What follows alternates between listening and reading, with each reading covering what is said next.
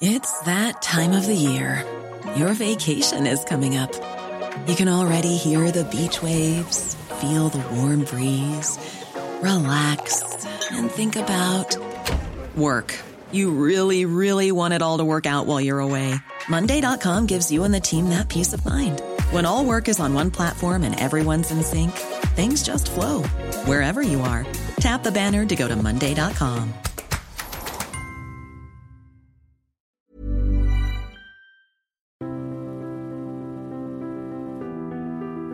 Grand pays d'Amérique latine, le Brésil est un pays dont on parle beaucoup mais qui est finalement peu connu. C'est pourtant le pays qui a la frontière la plus longue avec la France, avec la Guyane. C'est aussi un pays au paysage extrêmement varié. L'Amazonie, bien évidemment, une région côtière et puis des villes importantes qui concentrent plusieurs millions d'habitants. Le Brésil est un pays dont on parle parce qu'il a des liens très importants et historiques avec la France. On se rappelle bien évidemment de Fernand Braudel, mais ceux-ci ont continué au long de l'histoire. Et donc c'est du Brésil que nous allons parler aujourd'hui avec deux invités qui connaissent très bien le Brésil une pour y être né et un autre pour y vivre depuis de nombreuses années. Euh, Hervé Thierry, donc, euh, d'être géographe, euh, professeur à l'Université de, Sao Paulo et, directeur émérite, directeur de recherche émérite au CNRS et Nelly de Mello, également originaire du Brésil, également professeur à l'Université de Sao Paulo et vous avez consacré plusieurs ouvrages au Brésil, notamment un atlas du Brésil qui est régulièrement réédité, ainsi que Le Brésil, euh, paru chez Armand Collin, qui lui aussi est, très souvent réédité. Peut-être euh, première question pour euh, commencer cette émission sur le Brésil. Comment est-ce qu'on pourrait présenter ce pays aux, Français qui en ont tous entendu parler, mais qui le connaissent assez mal en, quelques mots, le Brésil, qu'est-ce que c'est comme, pays? Alors première chose, c'est un pays très grand. Il faut avoir ça en tête puisqu'on a, on a en tête les échelles européennes. Il faut se rappeler que le Brésil, c'est 15 fois la France et deux fois l'Union européenne. Donc c'est plus un continent euh, qu'un pays, bien qu'il ait une forte unité. Et par ailleurs, c'est un pays assez fascinant parce qu'il est à la fois proche de nous culturellement, on y parle une langue latine, la religion, le droit, tout ça est assez proche de nous, mais en même temps c'est assez différent pour être fascinant. Donc c'est pour ça que depuis plusieurs dizaines d'années maintenant, je cesse de l'étudier, de m'émerveiller, de découvrir des choses sur ce pays. Donc, proche et lointain à la fois. Notamment en termes de, population, euh, il y a eu, enfin c'est aussi son histoire, différentes strates entre les populations d'origine euh, indigène et puis la venue d'Européens, euh, des Allemands, des Italiens. Alors les Portugais d'abord qui, qui l'ont découvert, on dit plus découvert parce que les gens qui y habitaient ont toujours dit on était là avant, on n'a pas été découvert en fait. Donc il y a une arrivée des Portugais pendant trois siècles. Le Brésil a été une colonie portugaise. Et c'est après euh, son indépendance en 1822 que sont arrivées effectivement des vagues d'immigrants de différents pays européens, puis du Japon aussi, principalement à l'époque pour la culture du café. Donc effectivement, il y a une très grande euh, diversité d'origines. J'oubliais les esclaves africains qui sont aussi une composante importante. Donc c'est un pays très composite avec des gens de toutes origines. Et les Libanais également, parce que l'ancien président Michel Temer était d'origine libanaise? Oui, il y a une forte, il y a une forte immigration de gens qu'au Brésil on appelle généralement des Turcos, des Turcs. Parce que quand ils arrivaient sous passeport ottoman, ils avaient effectivement un passeport turc, mais ce sont des Libanais, des Syriens, enfin des gens d'origine qui sont d'autant plus visibles que beaucoup sont dans le commerce, puis après dans la politique. Donc c'est une minorité très très visible et très active. Carlos Ghosn d'ailleurs est né au Brésil. Exactement. Avant d'avoir euh, l'activité qu'il a eue. Euh, alors, le Brésil est très vaste, vous l'avez dit, c'est un continent. Euh, comment est-ce qu'on se déplace essentiellement par avion, je suppose? Est-ce qu'il y a aussi des, des, trains, des autoroutes? Alors des trains, non très peu. Ça a été quasiment abandonné pour de, de mauvaises raisons. Jusqu'à il y a assez peu de temps, le moyen de transport principal était l'autobus à longue distance. Mais en 2011, on sait exactement quand ça s'est produit, pour la première fois, il y a eu plus de gens qui ont voyagé en avion, grâce aux compagnies low cost maintenant, qu'en avion. Et c'est heureux parce que quand on allait, par exemple, dans la ville de São Paulo ou de Rio, beaucoup de euh, d'employés de maison, des, domestiques, sont du Nord-Est. Ils mettaient trois, quatre jours, et, ou trois, quatre jours et quatre nuits pour rentrer en bus. C'était très très long et maintenant on fait ça en deux heures d'avion. Donc ça a quand même bien changé la vie des Brésiliens. Alors vous avez évoqué le, Nord-Est. Si on schématise un petit peu le, le, Brésil, les, les, principales régions, euh, les, les, les, principaux grands ensembles de ce pays continent Si on parle en région, on peut avoir différents.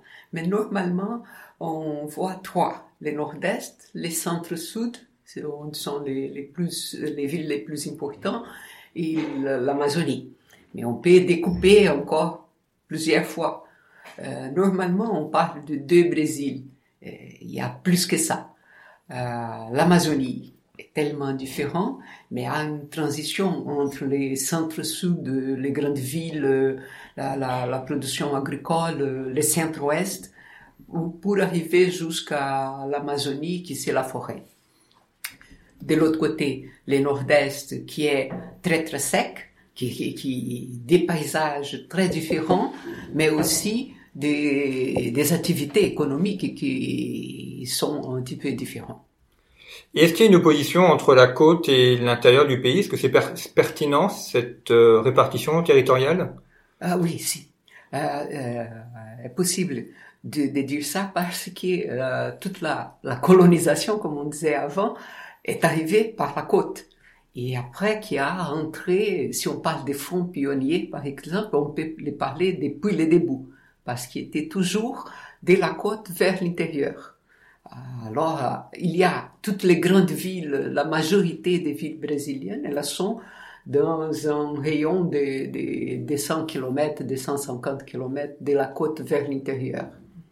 Alors vous avez évoqué l'Amazonie et les fronts pionniers. On, va y revenir justement parce qu'on va essayer de voir si la, les, clichés ou ce qu'on en entend parler correspond à, la réalité et voir également comment les, les, choses ont évolué quand on fait des études de géographie, que ce soit au lycée ou, quand on est étudiant, euh, l'étude des fronts pionniers brésiliens, c'est souvent un passage obligé euh, par lequel euh, tout étudiant passe.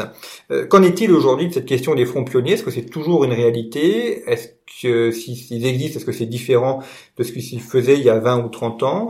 Comment est-ce qu'ils sont organisés?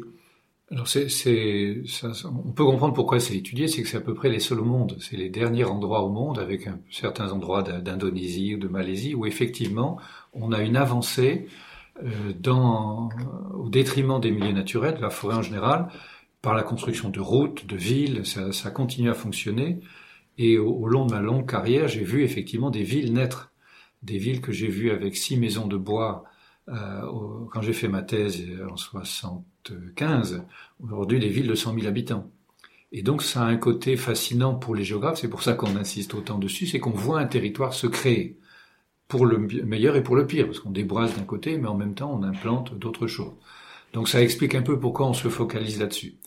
Est-ce que ça continue? Oui, c'est le mouvement déclenché en 1500 pratiquement qui continue, avec plus ou moins d'intensité selon les moments ça déplace pas des masses énormes de population.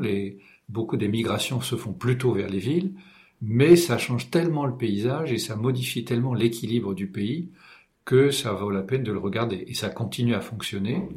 Euh, dans les derniers temps, on en reparlera du déboisement, il s'est accéléré pour des tas de raisons, mais on continue à voir des gens arriver en Amazonie, déboiser, implanter des nouvelles cultures, créer des villes, euh, ouvrir des lignes de transport, tout ça continue à fonctionner. Ces personnes qui viennent, ce sont des, multinationales euh, qui font de l'agriculture ou est-ce que ce sont des personnes individuelles qui voilà un espoir, un peu une sorte de Far West alors c'est un ascenseur social. C'est les deux, parce que les multinationales ne viennent pas avec armes et bagages, elles se mettent plutôt dans le commerce, ce qu'on appelle les traders. Donc c'est ça elles qui financent souvent euh, les, les coûts de l'installation en partie, et qui achètent les grains. Ils se payent d'ailleurs sur les grains après.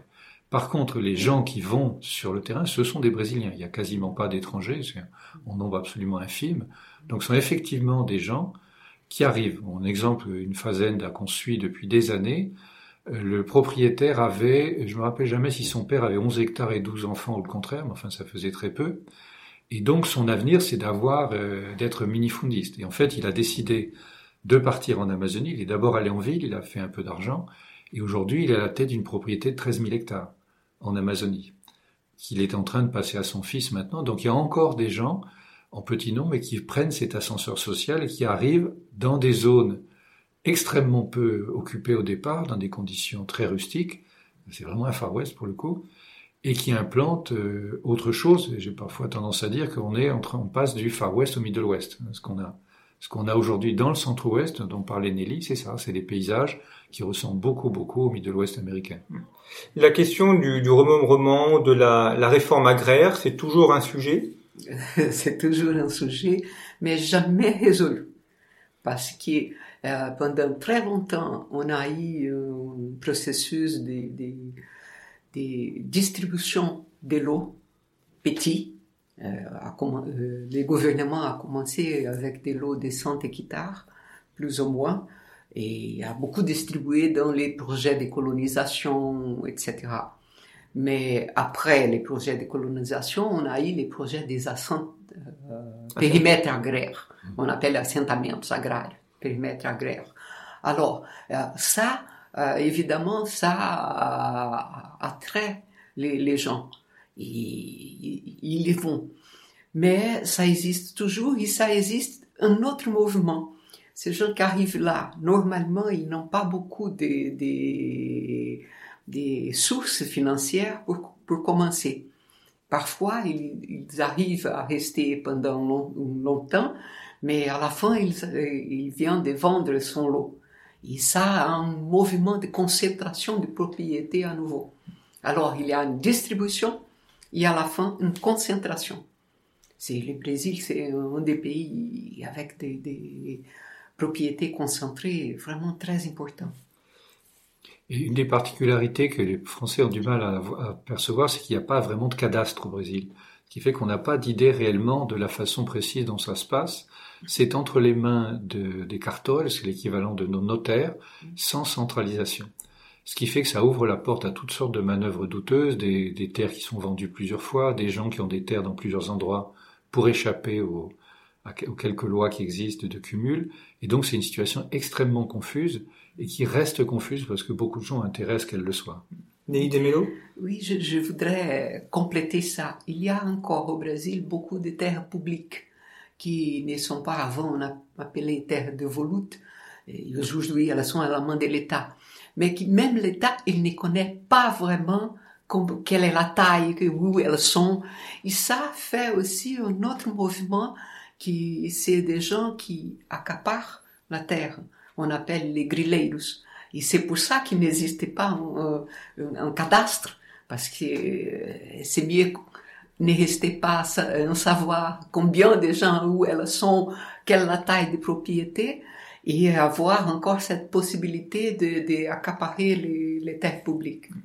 Et ça n'est pas d'aujourd'hui, puisque Pierre Monbec, qui était dans l'équipe qui a fondé l'Université de Paulo, avec Brodel, Bastide, Lévi-Strauss et les autres, parlait déjà de ça dans les fronts pionniers du café. Et le mot grileiros, ce serait l'équivalent des grillonneurs. Parce que les gens, en fait, faisaient euh, de faux titres de propriété, et pour qu'ils aient l'air plus vieux, ils les enfermaient dans un tiroir avec des grillons, de façon à ce que le papier soit un peu rongé, un peu sali, un peu abîmé, pour pouvoir le présenter après comme un titre authentique. Alors, en termes agricoles, qu'est-ce qu'on produit sur ces fonds pionniers? C'est de l'élevage bovin? C'est du soja? Des oranges? Les trois. les trois. Ce qui, ce qui a beaucoup, beaucoup progressé depuis les années 70 vers le centre-ouest, c'est-à-dire au, nord de Brasilia et vers, vers l'ouest, au nord-ouest. Ce qui domine, c'est une association dominée par l'association du soja sur la saison des pluies et dans l'intersaison, puisque le climat tropical n'ayant pas d'hiver, on peut planter autre chose, on plante après ou du maïs ou du coton ou parfois de l'engrais vert. Ça, c'est un système. À côté, euh, séparé, il y a un système d'élevage bovin. Ça, c'est ces deux-là, ces deux-là qui sont les plus forts et qui, qui font l'essentiel des fonds pionniers. L'orange dont vous parlez, c'est plutôt dans l'état de São Paulo, au sud, et qui est très puissant aussi et qui est de plus en plus maintenant concurrencé par la canne à sucre. Donc, comme on le disait, il y a une très grande diversité régionale. Donc, il y a un système nord qui est soja, euh, maïs, coton, et plutôt dans le sud, canne à sucre orange. Et le café, ce n'est plus d'actualité? Alors si, mais il s'est déplacé aussi, puisqu'il y a eu des grandes gelées dans les années 70. Il a pratiquement quitté l'état de São Paulo et le Paraná, et il est parti dans le Minas Gerais. Les fronts pionniers euh, existent aussi. En Minas Gerais, c'est au... un petit peu plus au nord. Euh, c'est l'état des mines générales, c'était un état plutôt minier, mais qui est devenu aussi un état agricole et qui produit l'essentiel du café brésilien aujourd'hui, qui est le premier producteur mondial de café. Et l'agriculture, justement, dans l'économie brésilienne, qu'est-ce que ça représente en termes de richesse, en termes de population employée? La population, c'est de moins en moins, puisque ça s'automatise et, euh, et ça se mécanise.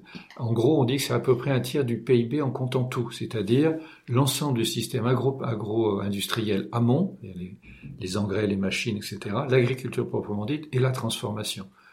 Donc c'est un tiers du PIB, c'est beaucoup moins maintenant que les services et l'industrie mais c'est une grosse partie des exportations, donc c'est vital pour le Brésil. Alors abordons maintenant la, la question amazonienne. Euh, là aussi, c'est un nom qui fait toujours un peu rêver parce que on imagine euh, une forêt vierge et primaire euh, à, à, perte de vue. Ce, ce, territoire amazonien, il est immense. Est-ce qu'il est uniforme? Est-ce que c'est partout une forêt? Ou est-ce qu'il y a une diversité de paysages, de plantes euh, On ne peut pas dire extrêmement varié, mais c'est varié. Il y a la forêt, il y a la savane, il y a déjà euh, les aires qui sont euh, mises en valeur par l'agriculture. Euh, je dis mises en valeur, peut-être on pourrait dire, ah, mais la forêt, elle a son valeur aussi, mais pas découverte jusqu'à aujourd'hui, surtout pour les populations brésiliennes. Euh, les gens qui y habitent euh, respectent beaucoup la, question de la forêt et les modes de vie dans la forêt. Alors on peut voir cette diversité et aujourd'hui l'Amazonie est surtout des villes. Il y en a beaucoup de villes euh, petites ou grandes dans la région. Alors c'est, je me rappelle de, notre collègue géographe Bertha Becker qui disait l'Amazonie est aujourd'hui une forêt urbanisée. Et, le climat est un climat euh, chaud et humide? Oui. Climat équatorial, c'est-à-dire euh, qui varie très peu en température dans l'année, avec des précipitations pratiquement toute l'année. Il pleut un peu tous les jours, pas, pas tout le temps. Donc c'est vraiment un climat très, très, là pour le coup, relativement uniforme. Alors, cette question des fronts pionniers de l'Amazonie pose euh, aussi le, la question du, du développement. Euh, on l'a vu au moment des, des incendies à l'été 2019, euh, le, le, gouvernement brésilien, à tort ou à raison, a, a réagi aux, aux, injonctions occidentales en considérant que c'était de l'ingérence sur leur territoire. Dans ce, rapport est, complexe. On comprend d'un côté la nécessaire protection de la forêt, et de l'autre, on comprend aussi que des populations veuillent les mettre en culture et avoir accès à un développement économique et humain.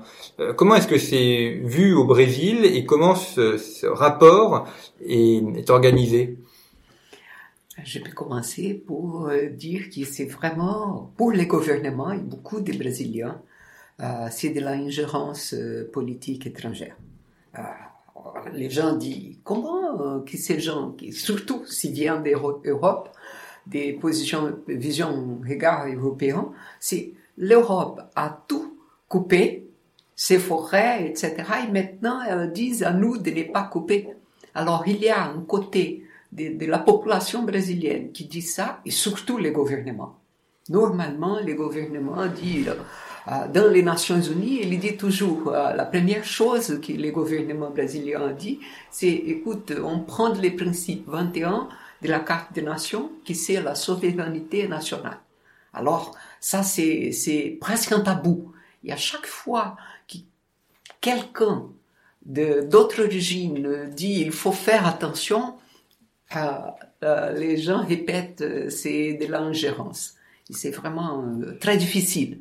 Mais il y a un autre côté, il y a des gens au Brésil qui, qui ne pensent pas que c'est une ingérence, qui pensent que euh, aujourd'hui, par exemple, s'il y a des problèmes environnementaux dans le monde et l'Amazonie représente une force, un jeu très important, il faut la, la conserver.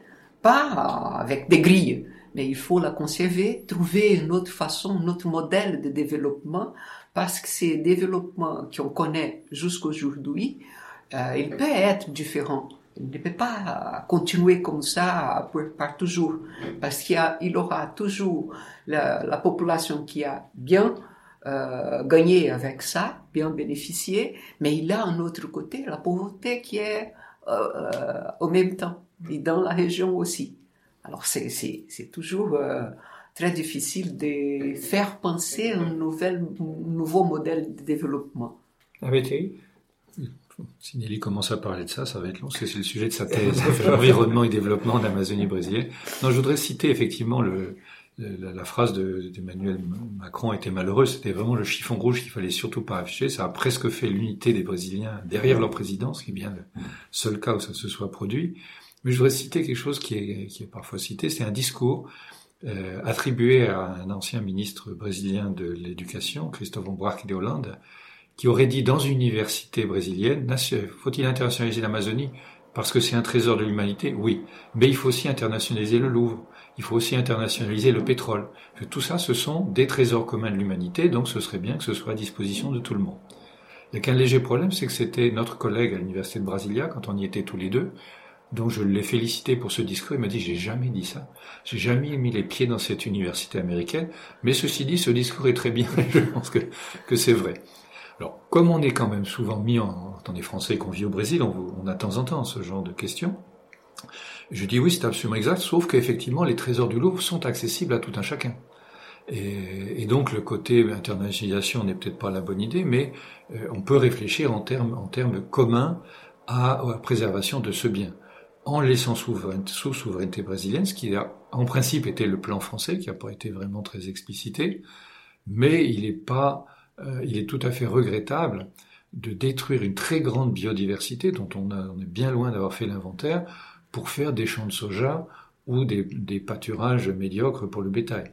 Donc il y a vraiment un équilibre à trouver entre les deux, euh, ce qui est d'autant plus plausible que c'est immense, comme je l'ai dit tout à l'heure, il y a largement la place en Amazonie pour garder des réserves intactes, élever des bœufs, faire du soja, réserver des terres pour les Indiens, accueillir des petits paysans, il y a largement la place pour tout ça. C'est l'Amazonie brésilienne seule, c'est plus grand que l'Union européenne pour une vingtaine de millions d'habitants. Donc, c'est une espèce de maximalisme des deux côtés. On ne touche à rien ou on défriche tout, alors que manifestement, il y aurait, avec un zonage raisonnablement fait, la possibilité de faire tout ça.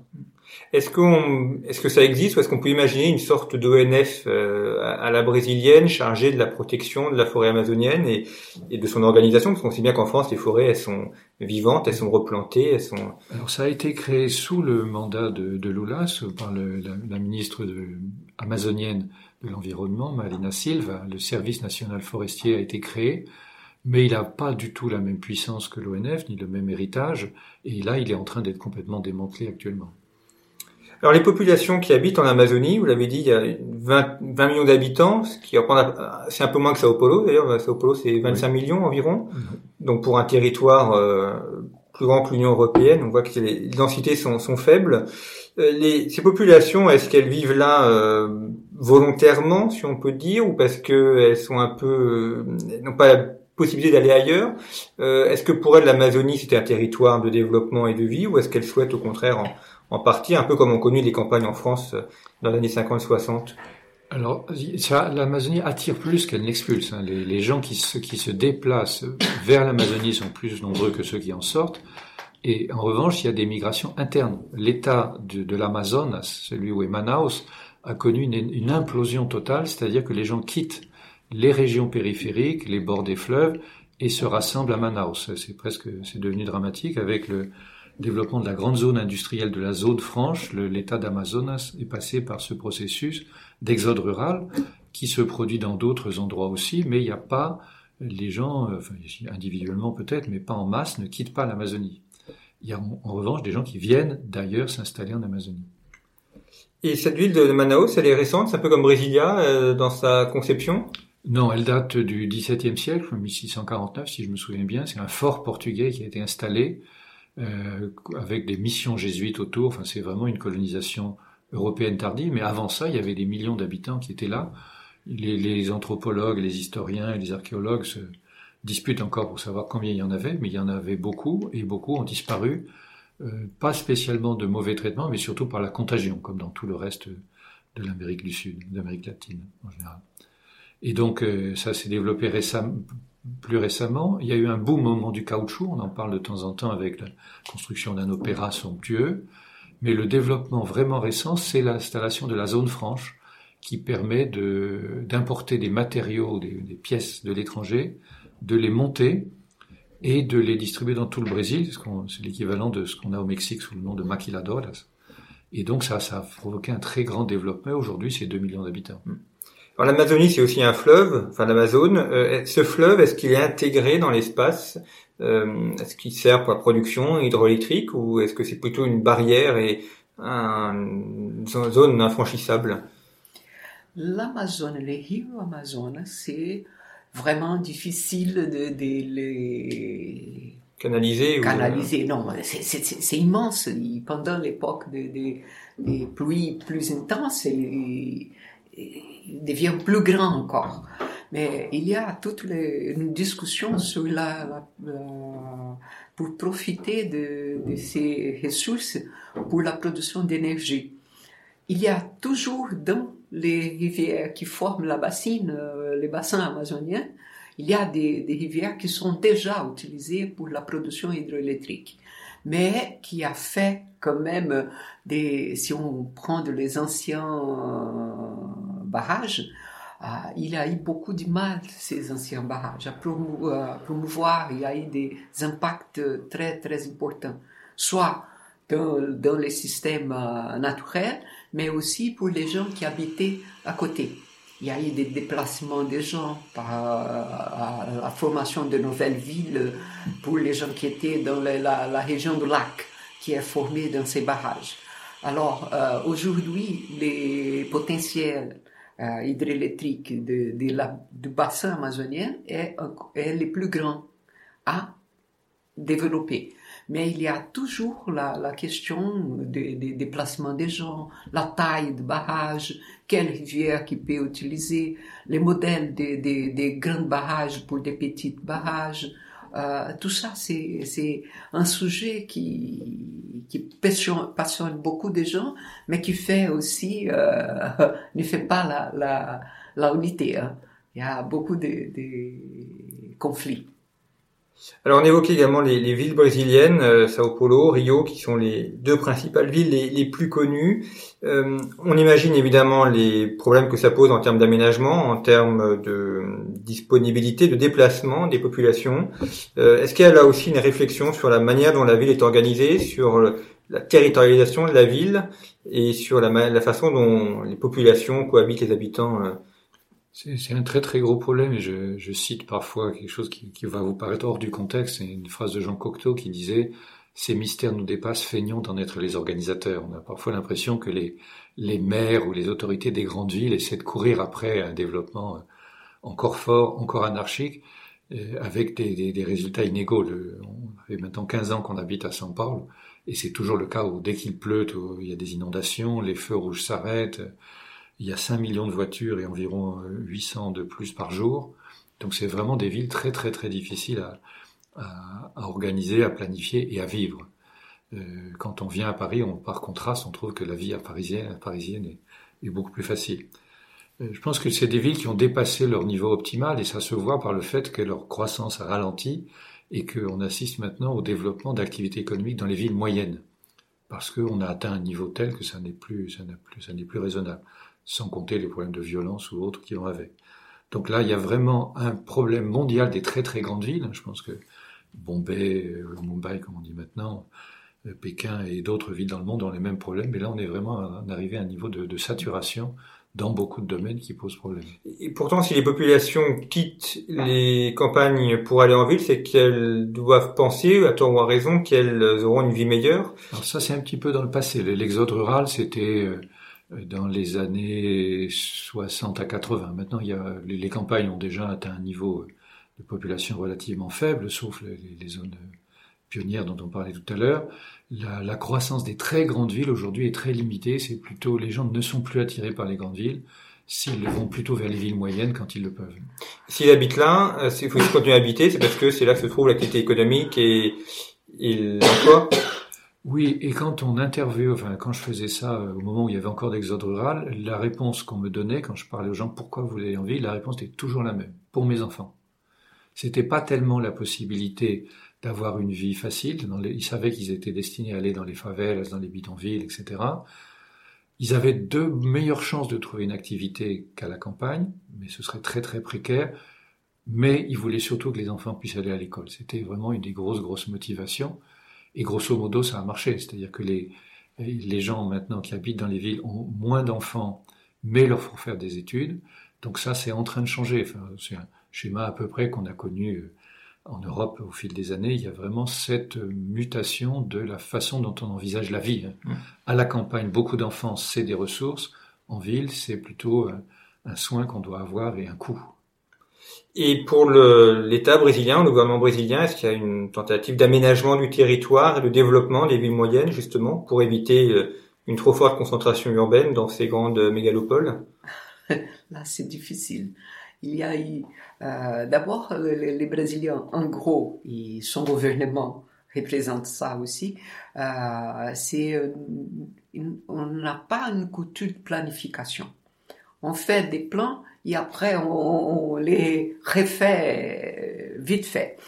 Alors, euh, les gouvernements, on a eu pendant très longtemps des, débats, des essais de faire une politique nationale des, aménagements du territoire et on n'a pas arrivé au bout.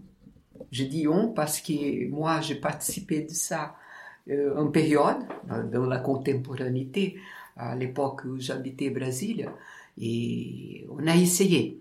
Il y a toujours... Euh, les gouvernements n'ont pas la, force suffisante pour ou pour faire des incentives ou pour faire des, des, incentives pour que les gens aillent faire une activité économique ou d'autres dans un endroit ou d'autre. Il a eu plusieurs, des, plusieurs euh, exemples.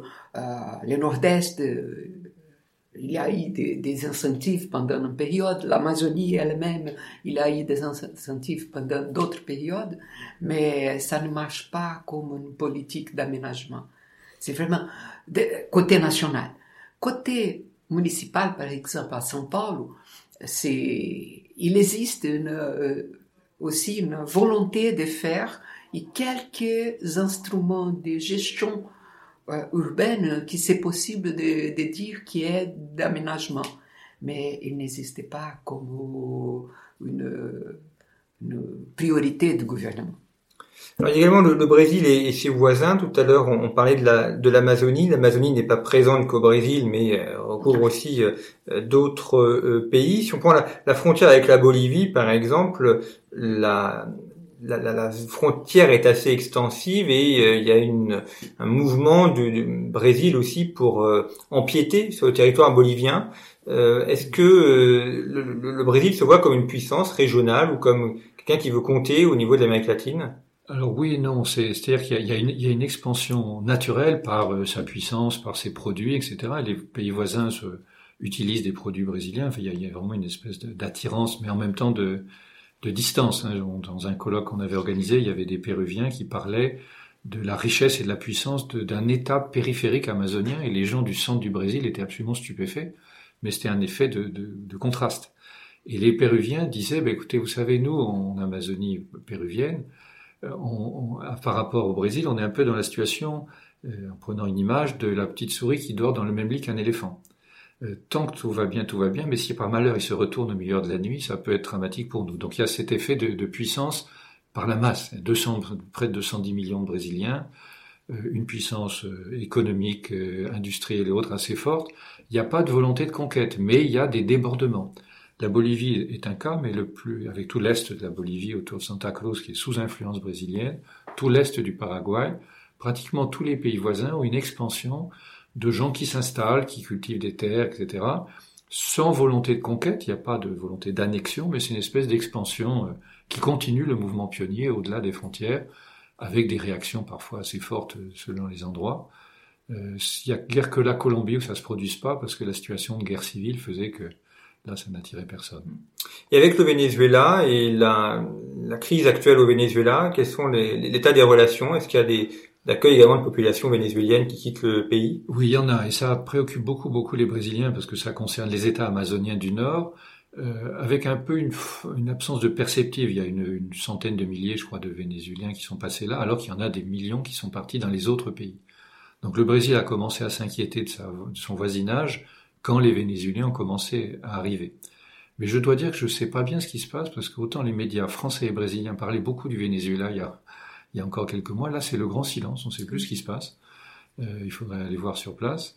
mais euh, c'est passé par un haut et des bas. Du temps de Lula et de Chavez, c'était une grande amitié, au point que le Brésil a fait le forcing pour faire admettre le Venezuela dans le Mercosur, dans le marché du Sud, ce qui est un peu étrange vu sa position. Mais depuis, ça s'est complètement arrêté. On parle même de l'expulser. Enfin, c'est euh, la, conjonction politique qu'il y avait est passée au contraire en opposition mm. absolue entre Maduro et Bolsonaro. Alors on va terminer cette émission avec les, relations avec la France. Euh, J'ai dit en, introduction, euh, le Brésil est le pays avec lequel la France a la frontière la plus longue, euh, avec la Guyane, et les relations ne sont pas toujours euh, optimales. Il y a eu de grands échanges intellectuels. On a cité euh, Fernand Braudel et la venue euh, d'universitaires au, Brésil et qui ont contribué à, fonder le, ou à développer le monde universitaire. Et puis aujourd'hui, des relations qui sont un peu plus refroidies, notamment sur la question de, l'ingérence amazonienne. quel est l'état aujourd'hui des relations franco-brésiliennes? Il y a quelques années, il y avait eu un salon du livre le Brésil était le pays invité. J'avais été invité à une table ronde. J'ai tout de suite accepté vu le titre de la table ronde qui était Péripéties amoureuses de la relation franco-brésilienne. C'est un côté, euh, je t'aime moi non plus. C'est vrai, ce sont des relations très affectives. Je dis pas ça parce que j'ai épousé une brésilienne. C'est pas la seule raison. Mais c'est vrai qu'il y a des relations très fortes, culturelles, de, bonne image mutuelle des deux pays des réalités économiques. Hein, pratiquement toute la distribution, la grande distribution au Brésil, est entre les mains de Carrefour ou de Casino. Dans les deux noms, Carrefour sous son enseigne, et Casino sous d'autres enseignes, euh, le groupe Accor, Peugeot, il y a une, assez forte présence, et en général, tout ça se passe très bien. Il y a eu un épisode, effectivement, inédit pour moi, j'ai jamais vu une relation aussi tendue. Il y a eu des petits accrochages au moment de la, du non-achat du Rafale, mais ça c'était assez vite passé, de l'avion de chasse. Mais là, en ce moment, il y a vraiment une forte opposition. L'interprétation qu'on en a, Nelly et moi, c'est que c'est assez commode pour euh, le président actuel de se payer un pays moyen, ça coûte pas cher, il va évidemment pas se fâcher avec les États-Unis, la Russie est bien loin, et donc euh, taper sur la France, ça lui permet de satisfaire ses supporters, un peu comme fait Trump de son côté. Euh, à côté de ça, il y a des relations très puissantes. Par exemple, le Brésil a trouvé des grandes réserves de pétrole qui pourraient en faire un des grands producteurs mondiaux de pétrole en offshore. Et ils se sont rendus compte que pour protéger ces gisements, il fallait absolument développer la marine. Et c'est un contrat qui a été passé pour 4 milliards d'euros avec la France. Donc il y a des sous-marins en construction au Brésil par des Français qui vont transmettre la technologie non nucléaire. Euh, il y a des accords militaires nombreux, il y a des accords culturels très nombreux. Donc je pense qu'il faut faire un peu le gros dos et attendre que ça revienne, puisqu'il y a quand même une très forte communauté de pensée, de vision du monde qui reste présente. Et avec le Portugal, est-ce qu'il y a encore des, des relations aujourd'hui euh, L'ancienne puissance coloniale qui est devenue beaucoup plus puissante. Euh, c'est un cas, enfin avec les États-Unis, c'est finalement un des rares cas dans l'histoire où la, la, colonie a, a dépassé euh, le, le, colonisateur. Oui, mais les relations elles sont très bonnes. Il y a, il y a eu toujours une, un échange entre les deux. Et de temps en temps, il y a une euh, le Brésil attire, beaucoup les Portugais et vice-versa. À ce moment-là, je pense que c'est des Brésiliens qui viennent au Portugal. Et parfois, ça fait un petit peu de difficultés en arrivant. Mais euh, en gros, en général, la, la, culture portugaise, elle est là, elle a fait partie de notre, notre formation. Euh, des Portugais ont, ont vécu là-bas. Il y a des flux de migrants de temps en temps. Et évidemment, il y a le Brésil et le Portugal font partie de, de, des neuf pays de langue portugaise. Il y a une communauté de langue portugaise qui se renforce pendant toute la période. Alors, les relations elles sont bonne. Le seul anicroche, c'est que les Brésiliens racontent beaucoup d'histoires de portugais qui sont exactement les mêmes que nous racontons sur les Belges. Donc ça met un peu d'animation dans les réunions euh, luso-brésiliennes. Bon, les Portugais sont habitués, donc ils répondent du tac au tac, mais ça, ça traduit, hein, au-delà de l'anecdote, c'est un peu ce que vous disiez. C'est le fait que la colonie est devenue plus puissante, donc elle a un regard un tout petit peu condescendant sur le pays d'origine, qui a été longtemps très pauvre, hein, jusqu'aux années 80. Le Portugal était beaucoup plus pauvre. Bon, maintenant, il est un peu rattrapé. Et donc, il y a ce côté un tout petit peu condescendant, mais euh, par ça, effectivement, ça, ça fonctionne bien. Eh bien, merci beaucoup euh, Hervé Thierry et Nelly Demello d'avoir euh, évoqué pour conflit ce sujet important du Brésil. Je renvoie nos auditeurs à deux autres émissions que nous avions consacrées au Brésil, que vous pouvez retrouver dans les archives de conflit, une avec Bruno Racouchot et une avec Jean-Yves Carfantan. Nous étions notamment consacrés sur les questions agricoles et amazoniennes. Et puis, je rappelle deux de vos ouvrages qui sont régulièrement réédités, Atlas du Brésil, la documentation française, et euh, le Brésil chez Armand Collin, qui permet comme ça d'avoir une actualisation euh, de l'état euh, d'avancement et de développement de ce pays. Merci pour votre fidélité à nos émissions et à la semaine prochaine.